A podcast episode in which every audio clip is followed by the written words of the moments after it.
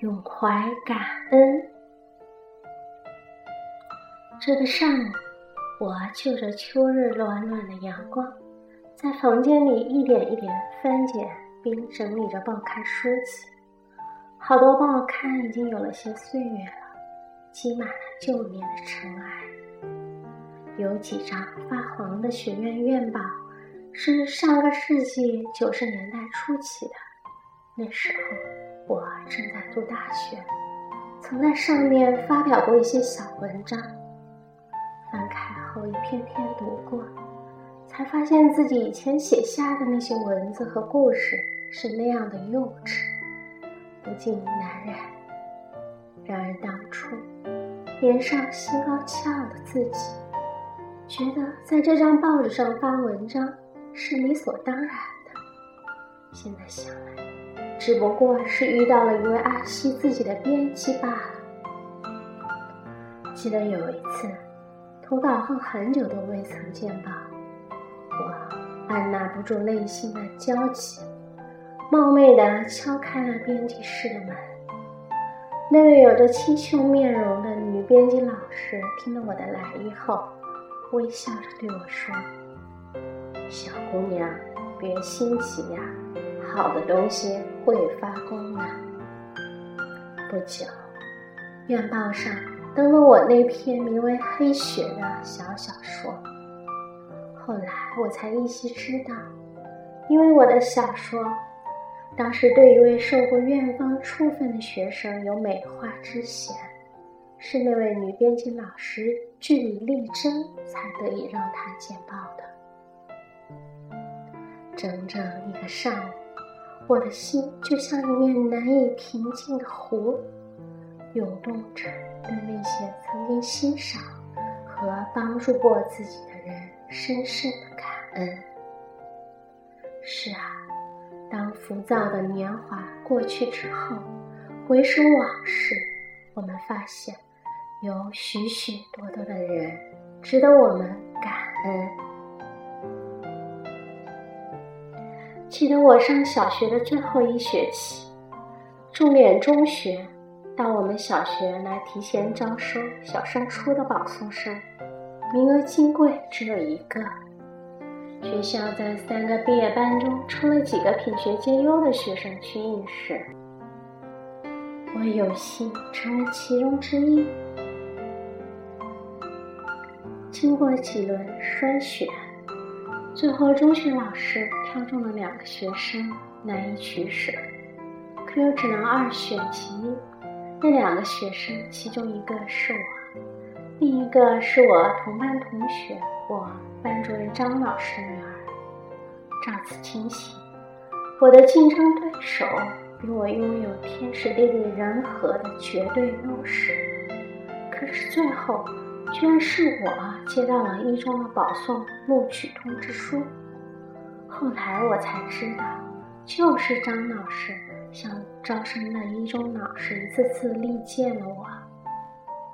上中学后，每年假期我都会上张老师家，而每次只有拿着优秀的成绩单，才让我觉得无愧于面对他慈爱的笑容。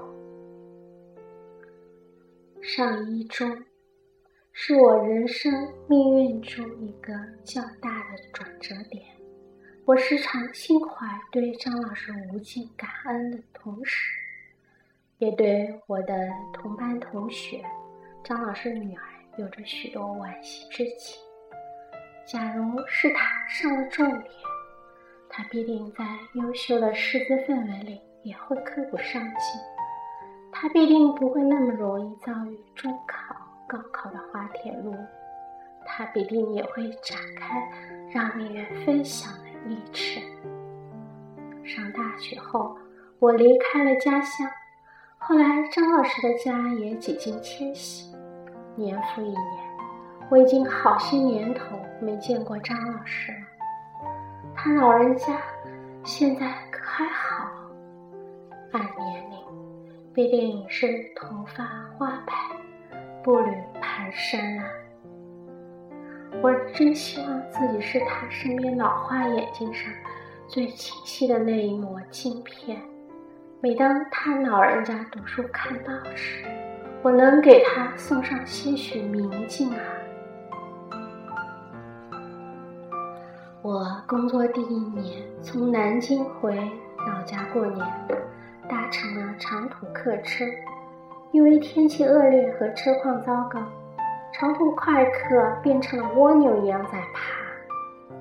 天渐渐要黑下来了，一车人下到路边店吃晚饭。我孤零零一个人徘徊在这个离家乡还有百十里的陌生地，内心充满了。不安和焦虑。如果我在晚上七点前赶不到长沙，就会错过回老家的最后一趟末班车，就要被迫在长沙留宿一晚。在没有手机的那个年代，如期未归给家人的担忧和牵挂自不必说了。正当烦躁之时。我看到大客旁停了一辆箱子排好的双排货车，情急之中，我跑过去问了那车上的司机，得知他们的方向是长沙，我就殷勤他们带我一程，好让我能在当天赶回家。那两位司机，一个年轻人，一位年长一些的，他们听完了我的述说。就接受一个陌生女孩的请求，带着我和我沉重无比的行李箱，一路直奔长沙。这次长沙已是华灯初上，他们还特意把我送到了长途客车站，看我买到了末班车的票才离去。当我当晚到家和父母说起这段插曲，他们都说我太冒失。多少年过去后的今天，我回想当初，一个女孩家，人生地不熟，鲁莽的去搭陌生男人的车走夜路，得到的却是他们慷慨无私的关照。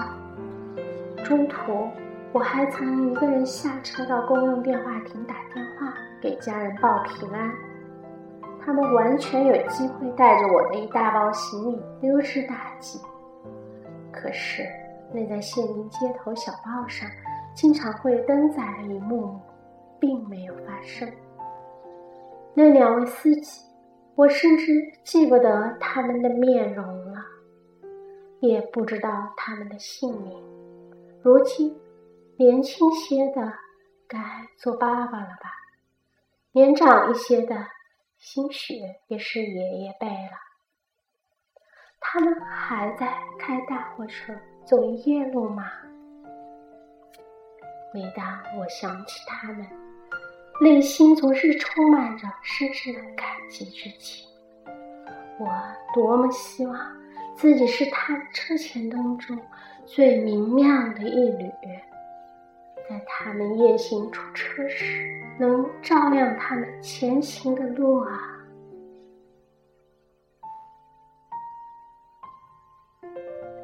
拥怀感恩之心吧。不是所有的人生路，我们都能独自走完。在这些深深浅浅的脚印中，一定有过亲人的呵护，有过老师的抚育，有过朋友的帮助，有过陌生人的关爱。而我们一路匆忙，或许还未曾说过一句谢谢。感恩于这些或熟识或陌生的人吧。当流年的尘烟散尽，当我们逐渐看明白了人世间的一切，我希望最终留在我们心底的，是对生活不尽的感恩。